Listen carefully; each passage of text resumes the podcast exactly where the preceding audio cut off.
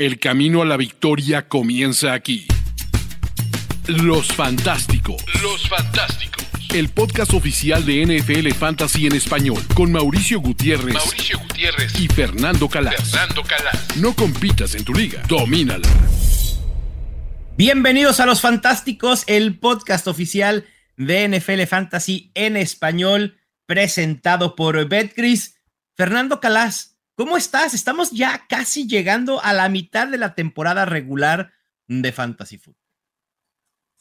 Yo estoy preocupado, mal, mal, te lo digo, te lo digo. Estoy preocupado. Todos creo que estamos en lo mismo. Porque yo no sé, yo no veo, es difícil, ¿no? Porque pensar un poco, uh, salvo que, que tengas un equipo como, incluso si tienes un equipo como, sabes, o sea, el, el mío en nuestra, liga de, en nuestra liga de especialistas, ¿no? Que, que va invicto, ganado todo, tal. Pero, por ejemplo, yo esta semana no tengo a mi stack Gabriel Davis y, y Josh Allen. Empiezan a llegar estas semanas de bye desesperantes. Entonces, yo creo que mucha gente estará preocupada, que nos estará escuchando esta semana, va a necesitar ayuda porque los Eagles van a estar en bye los Bills van a estar en bye. Hay muchísimos byes esta semana, así que... Los Vikings también van a estar en semana de descanso y además Cooper Cup. O sea, los otros Rams no nos interesan. Cooper Cup, ¿no? ¿Quién más era utilizable de los, de los Rams? Nadie. Cooper Cup. Y eso, además de las lesiones, pues sí, va a ser una semana complicada en la toma de decisiones. Fernando Calas, en esa liga de analistas de NFL Fantasy en español, recuerdo que tú habías dicho que era una de, los drafts que menos te había gustado.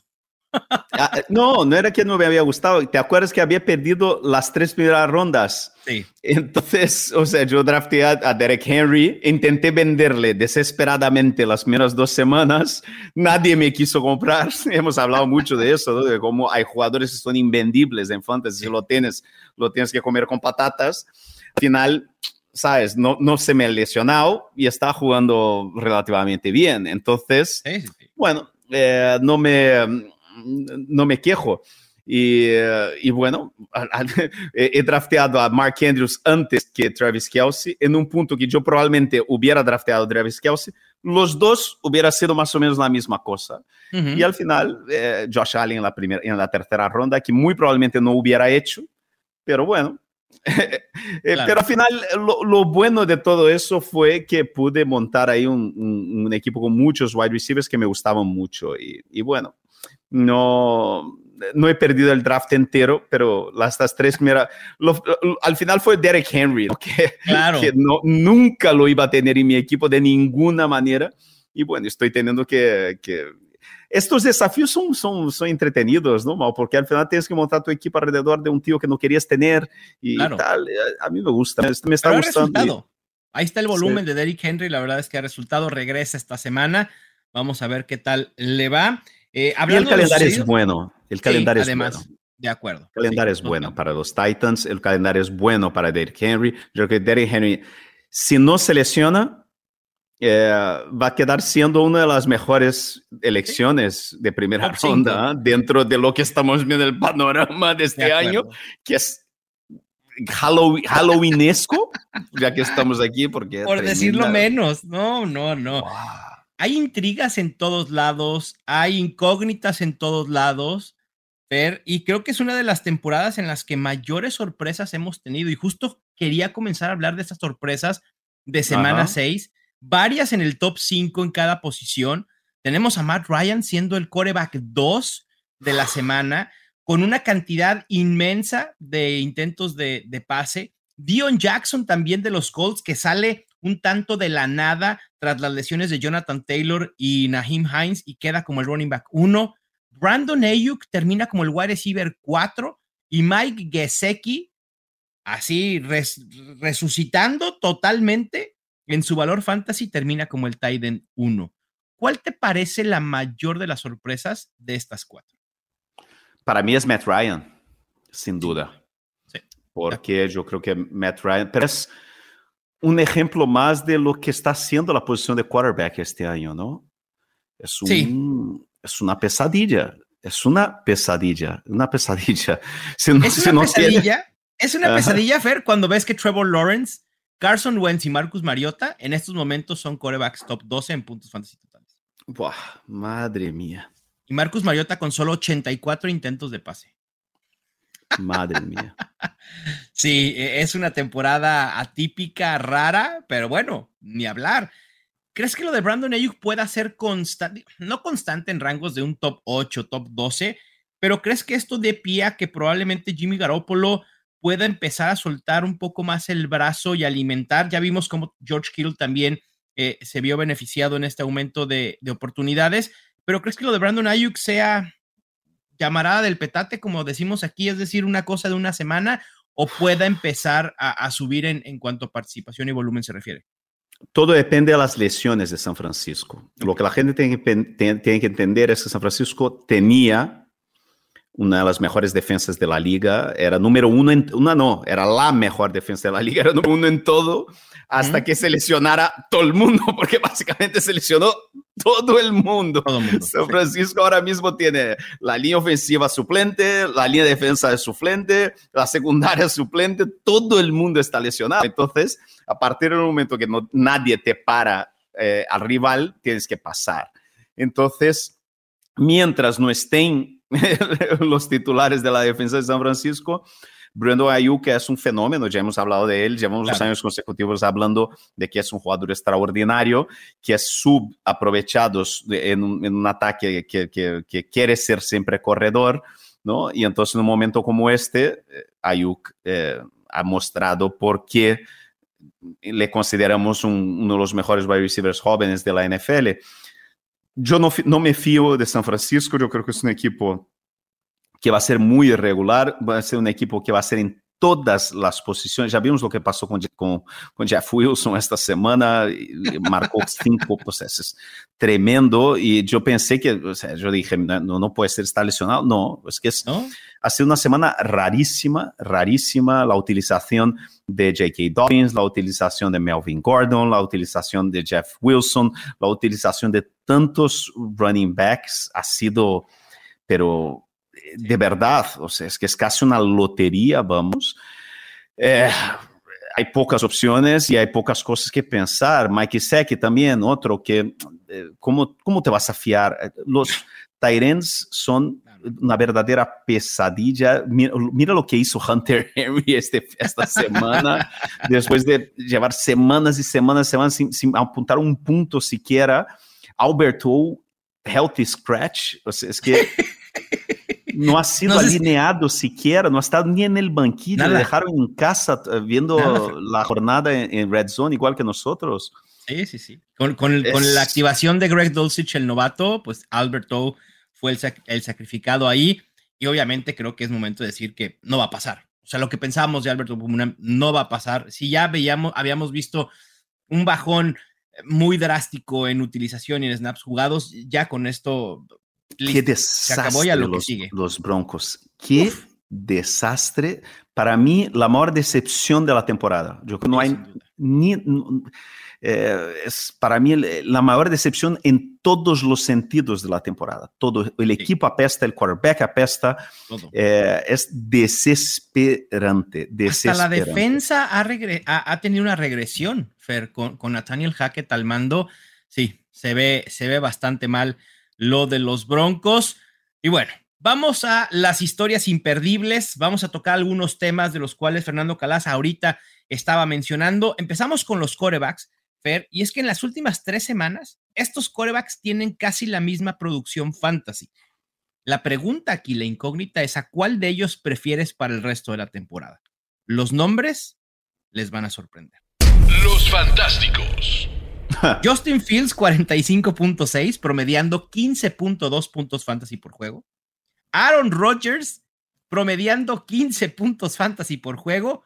Y redoble de tambores. Justin Herbert, 14.64 puntos fantasy por juego en sus últimos tres juegos. Obviamente la pregunta, la respuesta sonaría un, tanto lógica. Aquí obviamente es, ¿Preocupa Justin Herbert? Ya nos desencantamos totalmente de Aaron Rodgers y Justin Fields podrá convertirse en una opción a comenzar a considerar como, como coreback titular?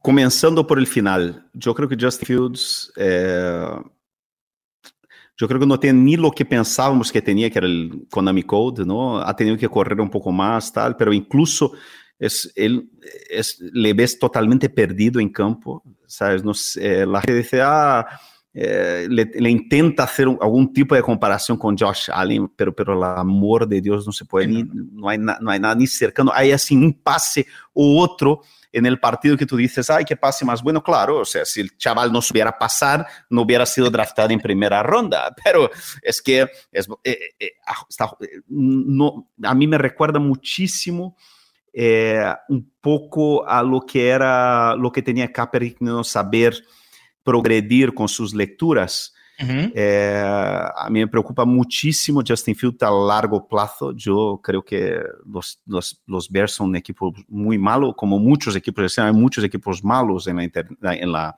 en la NFL este año. Yo creo que Rodgers está acabado, ya, pero ya lo, lo decíamos antes de la temporada.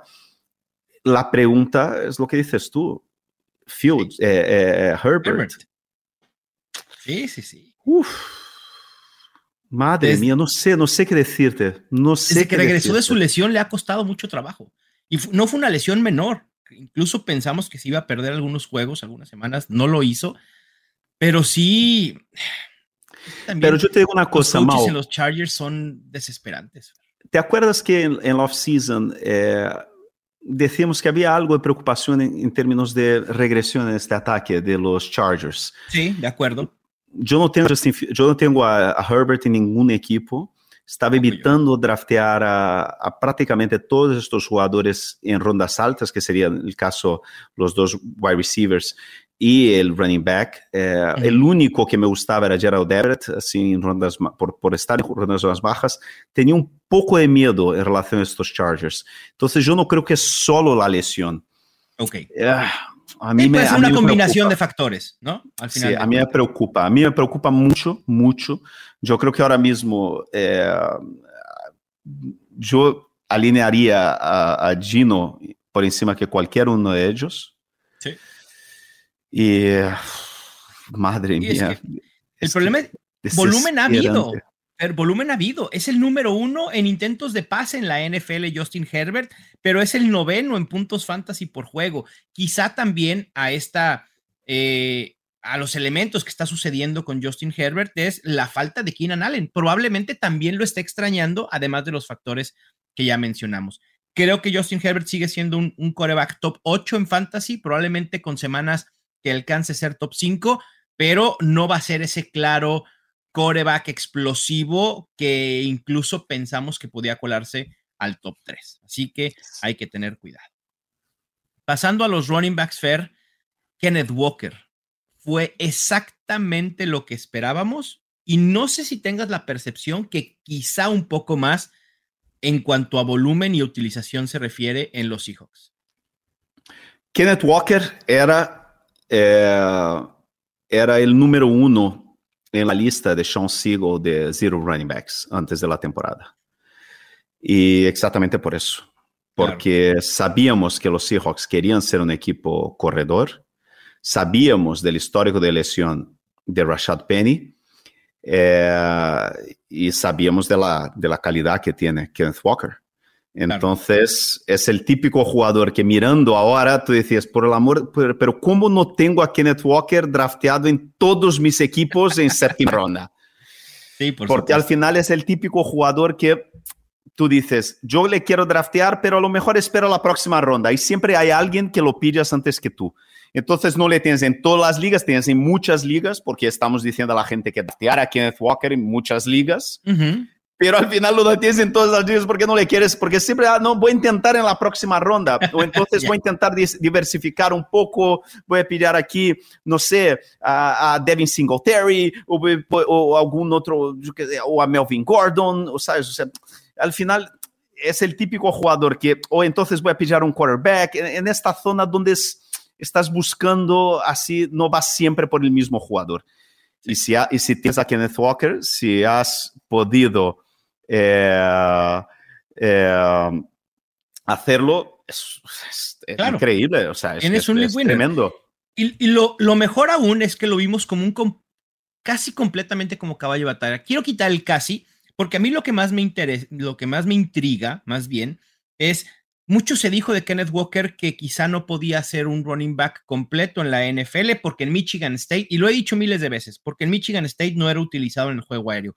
Para mí era un tema de utilización del equipo, lo que pretendía el equipo con el jugador y no una falta de habilidad en el jugador per se. Y lo vimos esta semana. Esta semana, Kenneth Walker tuvo seis oportunidades en terceras oportunidades, mientras que DJ Dallas, que se supone sería el running back más versátil, ¿no? De, del combo, solo tuvo cinco. Y esto da pie a pensar que Kenneth Walker eventualmente también va a comenzar a tener mucha más participación en el juego aéreo y esto va a desbloquear a un running back top 12 si los Seahawks siguen en esta tendencia.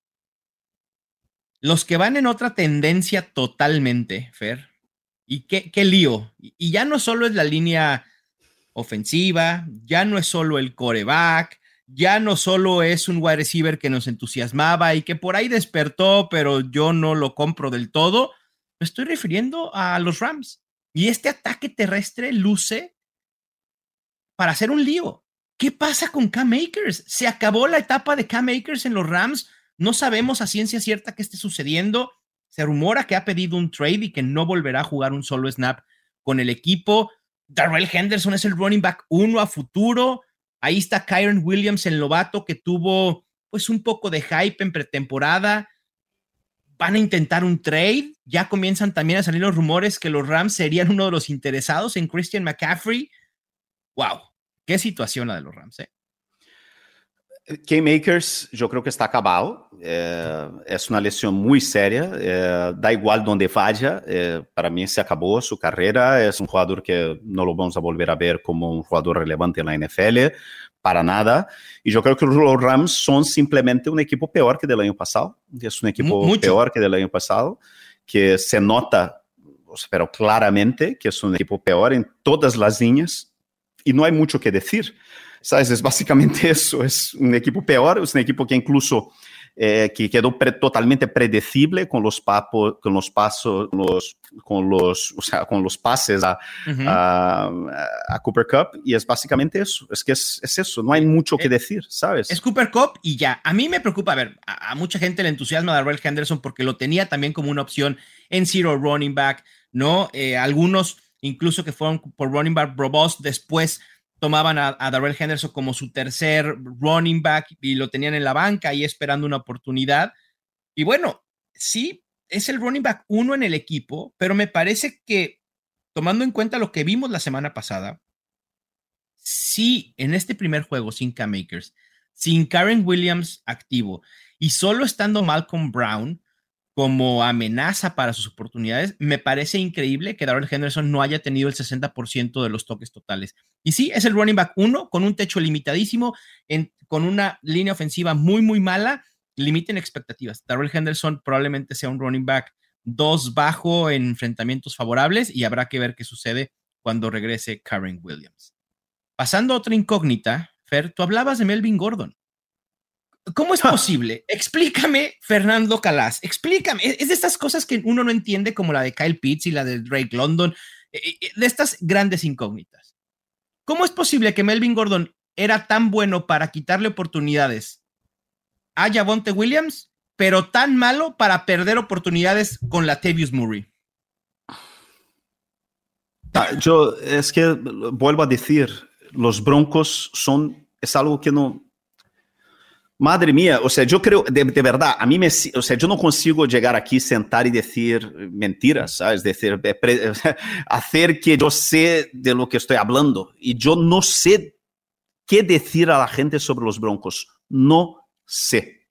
De verdad, no sé de lo que decir a la gente sobre los Broncos. Es desesperante, ¿sabes? O sea, si os sirve de consuelo, eh, Cortley Sutton es uno de los tres jugadores que más tengo yo en mis equipos. ¿Sabes? Alberto es uno de los Tyrants que más he drafteado. Se esperaba muchísimo de este equipo porque es un equipo que e, en el papel la plantilla es una de las mejores plantillas de la NFL, amigos. No estamos hablando de un equipo que, ah, bueno, es que estamos hablando de las mejores plantillas de la NFL que fichó por peso de oro a un quarterback que todos pensábamos que era un quarterback, era Hall of Famer, y que le estaban eh, ¿sabes? O sea, eh, deteniendo, prácticamente manteniendo en una cárcel allí en Seattle, y resulta que se va y Seattle se encuentra como un equipo donde Gino Smith se, se convierte en una estrella en la NFL y Russell Wilson está todo, o sea, parece porque no es, o sea, de verdad, no es solo el entrenador. No, no es solo el entrenador. Hay que Russell repartir Wilson, culpas a todos. Claro, Russell Wilson está jugando fatal. Entonces, no sé qué decirte. No Melvin sé Gordon qué decirte. también. Es desesperante.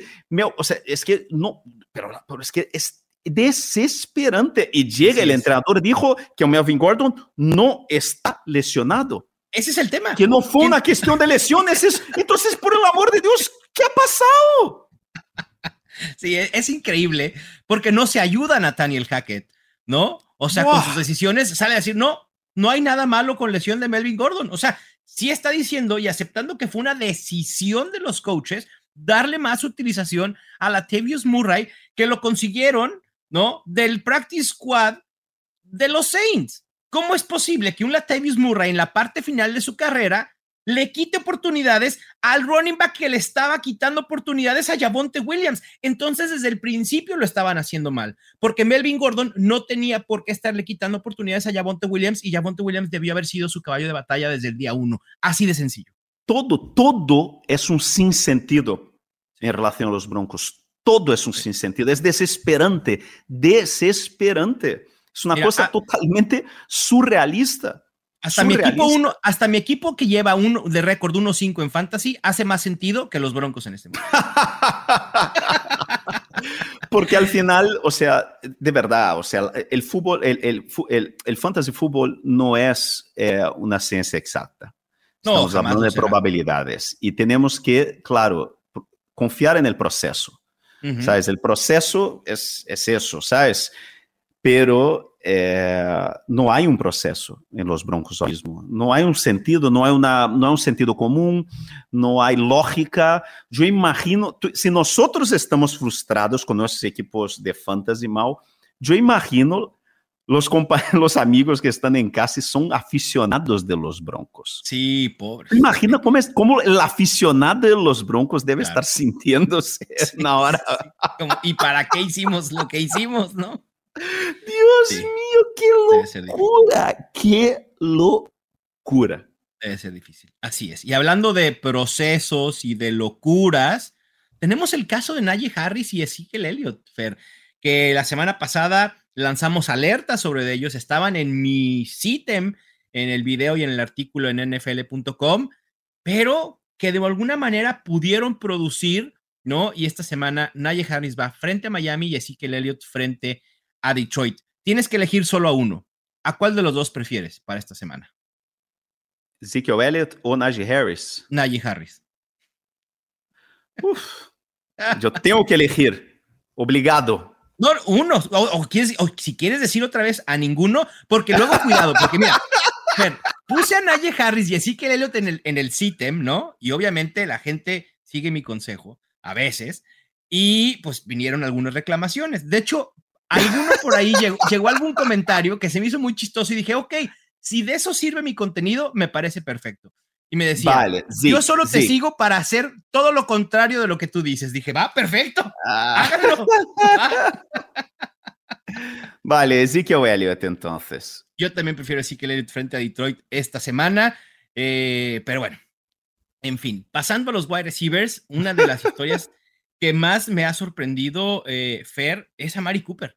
Es el wide receiver 6 en puntos fantasy totales de la semana 2 a la 6. Tiene al menos 10 targets en cuatro de sus últimos cinco juegos y en esos cuatro juegos promedia 20.8 puntos fantasy por juego. ¿Se la creemos a Mari Cooper?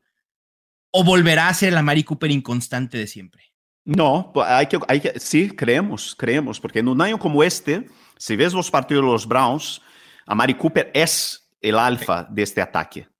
Y le están buscando todo el rato y, además les buscan muchísimo, muchísimo eh, en, el, en la red zone. Sí, de acuerdo. Entonces, eh, yo, yo, yo, yo, creo que sí, yo creo que sí. Si has drafteado a Mari Cooper, enhorabuena. Venga. Va todo bien. Ahí está. A Mari Cooper es real esta temporada. Pasando a un mini lucha fantasy, Fer, está esta, este debate y discusión Devonte Smith o AJ Brown. Y es que en las últimas semanas, Devonte Smith es el wide receiver 6, AJ Brown el 16. En puntos fantasy, Devonte Smith ha generado 30.9, 4.7, 18.7 y 15.4, mientras que AJ Brown 19.5, 14.5, 6.2 y 17.2. ¿Crees que esta vaya a ser la tendencia de los Eagles para lo que resta de la temporada o vamos a ver un cambio cada semana en quién puede ser el más productivo? Yo eh, ya habíamos hablado del tema, ¿te acuerdas? Y yo creo que va a ser, va a depender de la cobertura, va a depender de la cobertura, va a depender de las defensas rivales y va a ser un dolor de cabeza tremendo, tremendo, porque va a haber semanas que Devonta Smith te va a marcar 30 puntos de fantasy y te va a volver loco porque lo vas a tener en el banquillo porque la semana anterior habrá marcado 8 y lo mismo con AJ Brown. Aquí y, voy a es, lo siento. ¿Ah? No, dime, dime, ¿lo sientes por mí? Por no lo siento porque no voy, no voy, o sea, la gente en casa, o sea, yo no tengo una... Eh, si tienes a Devonta Smith, si tienes a, a, AJ Brown, le tienes, o sea, yo a partir de ahora yo creo que hay que alinearles siempre. Siempre. Está, es uno de los mejores equipos de la liga, son dos de los mejores wide receivers de la liga. Llevamos semanas hablando de eso y hay que alinearles y ya está. Sí, básicamente. Ahí, sí coincido, hay que alinear a ambos. Eh, yo aquí voy a hacer, quizá voy a tomar el bisturí de manera premeditada. Si quitamos el mejor de estos cuatro, si quitamos el mejor juego de Devonte Smith, el peor juego de Devonte Smith y lo mismo con AJ Brown, nos quedan números muy, muy similares. Y estos a veces son las excepciones, ¿no? Que, que a veces nos da tener a un jugador que puede ser tan explosivo, ya sea J. Brown o Devonta Smith. Creo que los dos van a estar bien. Vayan a utilizarlos, como, como dice Fer. Y a veces no hay que sobrepensarle de más. Donde creo que sí sobrepensaron de más, Fer, son los Cardinals, que se espantaron ante la lesión de Marquise Brown. Y sí, la compensación fue casi nula, pero fueron por Robbie Anderson. Que, ¿Viste lo que hizo Robbie Anderson? Sí, hizo un Antonio Brown, ¿no? hizo un Antonio Brown totalmente, peleándose con los coaches hasta que Steve Wills dice, a ver, ya, no más, te vas del terreno de juego. Y obviamente creo que en ese momento todos supusimos que sería el último, que, que ya Robbie Anderson había jugado el último snap con los Panthers. Y bueno, ahora la buena noticia es que de Andre Hopkins regresa de su suspensión. Ahí está Rondell Moore convirtiéndose ya en un wide receiver eh, de tiempo completo. Y bueno, ahora la adición de Robbie Anderson y ahí está también AJ Green. A Marquise Brown lo vamos a extrañar y mucho. Creo que dentro del panorama que esperábamos, porque se empezó a decir que era una lesión que lo podía marginar por el resto de la temporada, hoy el, el panorama es mejor porque parece ser que solo se perderá seis semanas. Que de todos modos es muy difícil porque la mayoría de equipos no lo tendremos sino hasta playoffs de fantasy. Ah, ¿Qué te voy a contar? Me da una pena tremenda, porque Marquise Brown ha sido caballo de batalla para mucha gente, muchos de mis equipos, nuestro equipo de, de, de, de, los fantásticos, pero lo bueno es que Rondell Moore, de alguna manera, finalmente es lo que, lo que queríamos que fuera, lo que pensábamos que fuera, por eso decíamos, no, deja a Rondell Moore en el banquillo, eh, y, y, ahora, sí, y, y bueno, de Andrew Hopkins, ojalá yo no voy a garantizar nada, porque como estamos viendo esta temporada, amigo, sí, claro. yo no voy a decir, mira, ah, llegó el Salvador, nuestro Mesías eh, de Andrew Hopkins, y ahí llega de Andrew Hopkins y nos hace el Allen Robinson, ¿sabes? ¡Qué fuerte! Qué fuerte, Fernando Calas. Pero, pero es sí. verdad. Yo, yo esta semana estoy muy, muy pesimista y muy, así, muy grumpy. Entonces, esta semana a vais a tener, vais a, os voy a deprimir claro. en, en los fantásticos. Totalmente. A ver, hay que decir, de Andrew Hopkins obviamente se coloca como la principal opción aérea de este equipo. No es un tema de que no hay que temer si regresa al 100% o no, porque no estaba lesionado de Andrew Hopkins, estaba suspendido. Lo que sí probablemente pudiéramos limitar expectativas esta semana es que pudiera estar un poco fuera de ritmo, porque además los Cardinals juegan en jueves por la noche. Y entonces en semana corta eso pudiera evitar una semana de explosión para DeAndre Hopkins. Pero sin duda, en el futuro, él será el wide receiver uno, incluso estando Marquise Brown, creo que DeAndre Hopkins iba a ser el wide receiver número uno en este equipo. Pero bueno, ni hablar. E, es lo que es. Las opciones a tener en la mira son de Andre Hopkins y Rondell Moore. Olvídense de Robbie Anderson, por favor. Y de quien teníamos olvidado, Fer. Y no sé si ya es momento de cambiar la perspectiva con él, es Allen Lazard, el wide receiver de los Packers. A pesar de lo que le ha costado a Aaron Rodgers, ha tenido al menos 13 puntos fantasy en cada uno de los últimos cuatro juegos y de la semana 3 a la 6 es el wide receiver 10. Eso sí hay que recalcar, los números en utilización con Romeo Dobbs son muy similares. ¿Está sucediendo Allen Lazar? ¿Nos tenemos que entusiasmar o nos va a dar una bofetada tremenda eventualmente?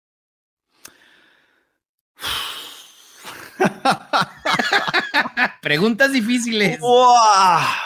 Es difícil, es muy difícil. O sea, yo te digo, esta semana eh, he alineado a, eh, a, a, Dobbs por encima de Lazar, uh -huh.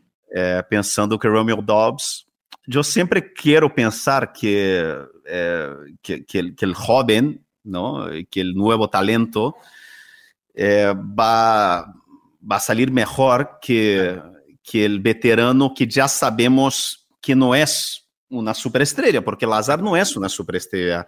Lazar es básicamente un wide receiver de posesión, alto, fuerte, eh, pero estamos viendo en los Packers eh, una situación así un poco de urgencia, ¿no? Eh, fue un equipo, fue un partido raro, pasó lo que decíamos que, que de mi predicción loca sucedió, ¿no? que yo decía que los Jets iban a ganar de los de los Packers, eh, uhum. pero con una gran actuación de Zach Wilson, no fue lo que pasó, fue una situación más eh, loca, ¿no? Entonces, yo no sé si podemos pillar a este partido como una referencia. Quizás va a ser un poco como estamos hablando de, Antonio, de AJ Brown y de Devonta Smith, pero claro. con menos expectación, ¿no? Con un tope, con un techo más, eh, digamos, modesto. Eh, porque yo creo que los, los Packers no van a ser un equipo de pistoleros, ¿no? Yo creo que ellos van a querer pasar más, eh, correr más el balón que pasar. Así que si tienes a Lazar o si tienes a Dobbs o si tienes los dos como yo en muchos equipos, lo único que te puedo decir, amigo, es suerte. Echar un volado, y, que sea total. Creo Suerte. Que, es tremendo, lo, es o sea, complicado, la, complicado. Sí, es, es, complicado, pero creo que la, una de las claves que la, la, acabas de decir es que Lazard es un wide receiver de posesión. Y eso creo que le ha beneficiado por como hemos visto a estos Packers. Miren los números de Robert Tonian. Robert Tonian es un tight end que se beneficia de rutas intermedias, rutas cortas, y esos son los Packers de hoy. Los, Packers no son los pistoleros que, que conocemos. Quizá el brazo de, de, de, Rogers no esté al 100%. Por ahí, justo en el juego contra los Jets, tuvo un problema con la mano que lo estuvo fastidiando todo el juego. Y, entonces no puede soltar el brazo. Y estos jugadores en rutas intermedias, jugadores de posesión como Lazard y Robert Tonian, eventualmente se ven beneficiados. Pero sí, es un volado. Sí, una, por ejemplo, otra pregunta en el uh -huh. estilo, en el estilo Lazar es Juju Smith-Schuster, ¿no? Uh, no lo sé. Tuvo es su que... primer partido, pero es, es este um, que hiciste ahí es un poco, esta es la sensación. Claro. sabemos lo que es Juju. A ver, es, como, es justo Lazar. Sabemos qué es Lazar y qué no es Allen Lazar. Sabemos qué es Juju Smith-Schuster y qué no es Juju Smith-Schuster. Al final de cuentas, la ofensiva de Kansas City pasa por Travis Kelsey. Esta semana fue para Juju. Quizá la que sigue sea para Marquez, Marquez, eh, Scalding. Quizá la que sigue sea para McCall Harman. Quizá volvamos otra vez a una repartición tan, eh, eh, tan pareja que ninguno pueda resaltar o sobresalir. E, es muy difícil predecirlo de Juju. Yo todavía no lo compro, sinceramente. En las ligas en las que lo tengo son ligas muy profundas donde probablemente no tenga de otra más que utilizarlo, pero en la liga de dos equipos con tres wide receivers y un puesto en el flex, Juju es utilizable en situación de lesión o que tengas carencia de opciones por semana de descanso. Para mí. Difícil, difícil. Es difícil, claro. Es Sí, es que esta semana tuvimos muchos jugadores en posición similar, ¿no? Eh, el, eh, por ejemplo, vimos... Paris Campbell se volvió loco. Paris Campbell. Por favor. Sí, o Jamar Chase tuvo su primera gran semana de la temporada. ¿no? Entonces. Bruce Hall también, ¿sabes? Eh, bueno, Vamos a ver qué pasa. Es una temporada muy loca como NFL, ya decimos. Mira, mira los standings, mira las, eh, eh, NFC West, ¿no? Sí, hay sí. muchos equipos malos, hay muchos equipos irregulares y hay muchas incógnitas alrededor de la, de, de, de la liga. Y hay pocos equipos dominantes. Dos. Sí. Bills. Eagles. Se acabó. Se acabó la lista. Tal cual. Pero bueno, en fin. En los tight ends, Fer, hay dos situaciones que quisiera tocar rápidamente y es el caso de dos tight ends que su utilización ha ido a la baja. David Njoku de manera más constante semana a semana, quizá también un poco por esta eh, al aumento en utilización de Amari Cooper y el otro es Tyler Higby. Venía jugando arriba del 90% de snaps y de repente semana Uf. 6, 70% de snaps. Puede que sea un tema de lesión también lo que lo haya limitado, pero eh, sí quedó a deber muchísimo. Es que al final son Tyrants. Si los tienes, los tienes que alinear y, y rezar. ¿Sabes, ¿Sabes, también quién decepcionó, Fer? Ah. Un, un, tal Tyson Hill. qué locura, qué locura, qué temporada, Mau. Qué, qué, cosa, qué cosa más frustrante. Así es. Y por eso es tan importante irnos a nuestra bolita de cristal con las predicciones fantasy de la semana 7. La bolita de cristal. Vamos a empezar a tratar de predecir. Así, mira, así le hago al micrófono. Mi bolita de cristal está integrada al micrófono. Aquí. ¿Quién será el running back que más puntos fantasy genera esta semana? Empiezas, Fer. Mira, yo en mi yo, yo, voy, yo, voy, yo voy a tener dos, eh, dos, dos elecciones, porque yo voy a primero usar en eso y después voy a mi predicción loca con otro jugador. Venga. Aquí, gusta. de forma con los pies en el suelo, tranquilamente respirando, volviendo del ¿Eh? bye y todo eso, yo voy con Jamal, Char con Jamal Williams. ¿no? Mm. Eh, los Lions, bueno, salvo que vuelva de Andrew Smith, de, pero no, no, no tiene ninguna de Andrew Swift, ¿no? No, no tiene previsión de que vuelva todavía, ¿no? Eh, Habrá que ver. Sí, si no vuelve de, eh, de Andrew Smith, yo diría Jamal Williams. Venga, ahí está. Jamal Williams como el running back que más puntos genera. Yo voy a ir con uno al que fuerte en el offseason, ¿eh? Y es Josh Jacobs. Josh Jacobs es el caballo de batalla de los Raiders. Los Raiders lo están utilizando bastante y enfrenta a los Texans, que es uno de los equipos que más puntos fantasy permite a running backs esta temporada. Volteando el lado de la moneda, running back que crees que pueda decepcionar en semana 7. Najee Harris contra los Dolphins. y otra vez. Esto bueno. no le va a gustar nada a los aficionados de los Steelers, Fernando. Bueno. ¿Y hablar? Es lo que es. Que a ver, la utilización de Najee Harris regresó un poco, ¿no? Creo que Jalen Warren sí pasó a segundo plano un poco sí. más, pero al final de cuentas Najee Harris sigue siendo totalmente inefectivo. Así que hay que tener cuidado. Y yo voy a colocar a David Montgomery de los Bears, a pesar de que es caballo de batalla y que ya vimos que estando activo, Khalil Herbert es muy poco utilizado, pero enfrentan a los Patriots, que ha sido, creo que hay que decirlo, una de las sorpresas de la temporada y a pesar de bajas clave, ha funcionado y la defensa va en un momentum ascendente. Detienen bien los, los ataques terrestres, así que cuidado con David Montgomery. Y luego a la sección que más nos gusta, Fer. El over-under de proyecciones de NFL Fantasy. Vamos a comenzar con los corebacks. Regresa Dak Prescott esta semana, o al menos es lo que estamos esperando. Habrá que esperar al viernes para ver si, si sucede enfrenta a los Lions, que sabemos que es un festín. La app lo proyecta con 20.91 puntos. ¿Over u under? Uh, ah, vale, over. Eso, venga, empezamos con el optimismo. Te quiero puntos, Mal, no aguanto más sufrir. Sí, queremos puntos, así como también los queríamos en el Monday Night Football entre los Chargers y los Broncos. Pero bueno, en fin, hablando de los Broncos, tenemos a Russell Wilson enfrentando a los Jets. 17.42 puntos fantasy. Under.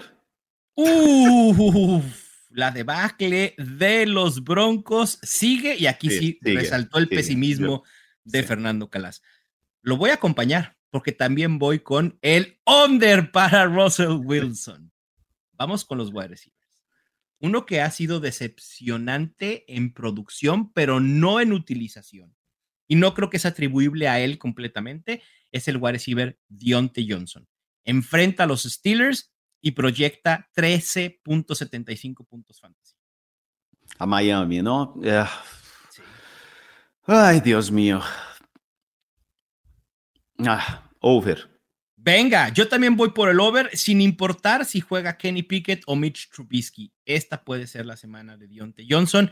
Y otro que está en las mismas y sufriendo por la posición de coreback, qué raro, lo ha hecho toda su carrera y lo seguirá eh, estando porque Carson Wentz no va a jugar, está fuera cuatro semanas y Taylor Heineke será el coreback titular de Washington. Terry McLaurin enfrentando a los Packers, 10.18 puntos fantasy. Over under. Under los dos para Terry McLaurin y eso quiere decir que si proyectamos que va a generar menos de 10 puntos, va a las bancas, ¿eh? O sea, no hay manera de, colocarlo de titular. Sí, sí creo que pasando a buenas noticias, creo, no creo, tenemos al Titan George Kittle, que tuvo 10 targets la semana pasada. Bien, es lo que queremos ver en George Kittle. Enfrenta a los Chiefs, que es uno de los equipos que más puntos por aire permite, proyecta 11.8.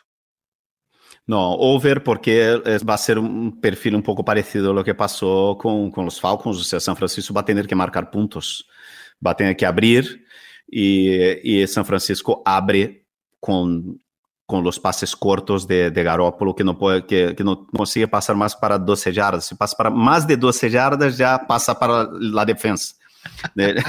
es una máquina de, de, de, de, turnovers, ¿no? de interceptaciones cuando intenta pasar profundo.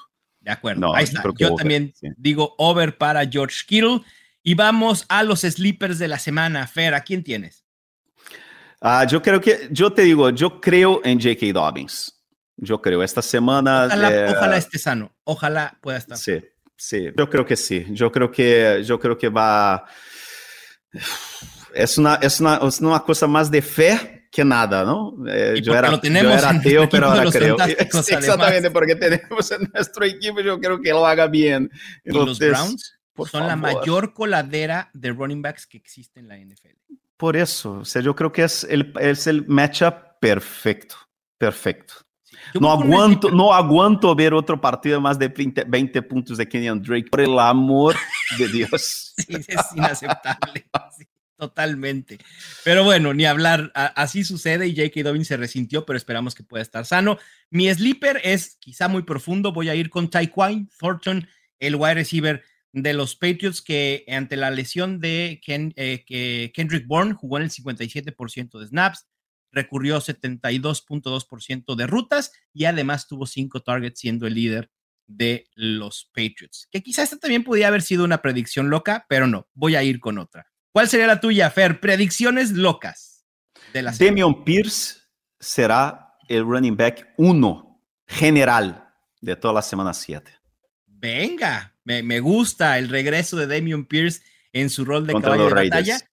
Y yo, pues ahora hay que hablar bien de los Broncos también, Fernando. Y es Greg Dulcich, que creo que va a terminar como un tight end top 8 y los Jets van a permitir el primer pase de touchdown a un tight end en la temporada. Ahí están nuestras predicciones de semana 7 en la bolita de cristal. Fuera de la galaxia fantasy. Y bueno, Fer, hay que terminar el podcast con nuestra sección de siempre fuera de la galaxia fantasy. Hay una vorágine de conciertos ya, ¿no? Post pandemia, increíble. Hay dos que en lo particular me llaman mucho la atención, dos giras. ¿A cuál te gustaría ir? No puedes ir a las dos, tienes que elegir. ¿The Patch Mode o The Cure? The Cure. Yo también, ¿sabes? ¿Sabes cuál es mi único problema, Fer? Que tengo que ir a España a ver a The Cure porque no han anunciado gira para este lado del charco. ¿En serio? Entonces ven, tío, aquí en casa tienes, tienes, casa, tienes comida, tienes, cerveza, tienes todo. Solo, solo venir. Gira europea solo de The Cure está ahorita en estos momentos, acaba en diciembre. The Patch Mode acaba de anunciar también gira recientemente, eh, gira mundial, entre comillas, porque es solo Europa y Estados Unidos de momento, con muy pocas fechas en Estados Unidos, me, llamó mucho la atención. Pero bueno, no pude conseguir boletos para The Patch Mode y, me encantaría ver a The Cure. Pero bueno, vamos a ver. Bueno. Venga. pues vamos. Suerte con vuestros equipos, amigos. Eh, yo imagino que esta semana habrá sido una semana frustrante Ah, estará siendo una temporada frustrante para mucha gente y ahora con los buys va a ser más frustrante todavía. Pero ahora es la hora de, de buscar a, a, Greg Dulcich, a buscar a Daniel Bellingham, a buscar eh, a Rondell Moore, a quitar, a, a, tener fe, a quitar a DeAndre Hopkins del banquillo, a alinear a Gino Smith sin, sin miedo, a Mariota también, porque Mariota además corrió un montón con el balón esta semana. El Konami Code que conocemos de Mariota, sabes, vuelve a ser un factor. Eh, hay cosas buenas por ahí, ¿sabes? Eh, hay que buscarle, pero sí hay. Hay que buscar, pero hay, sí. Así es. Y bueno, pues con esto terminamos este episodio de Los Fantásticos, el podcast oficial de NFL Fantasy en español, presentado por BetCris. Suerte, la van a necesitar en sus enfrentamientos, excepto si juegan contra nosotros. Ya tienes todo lo que necesitas para dominar tu liga. Los Fantásticos. Los Fantásticos. El podcast oficial de NFL Fantasy en español. Con Mauricio Gutiérrez y Fernando Calas. Productores ejecutivos. Luis Obregón y Gerardo Chapa. Producción y voz en off. Antonio Semper. Una producción de primero y diez para NFL.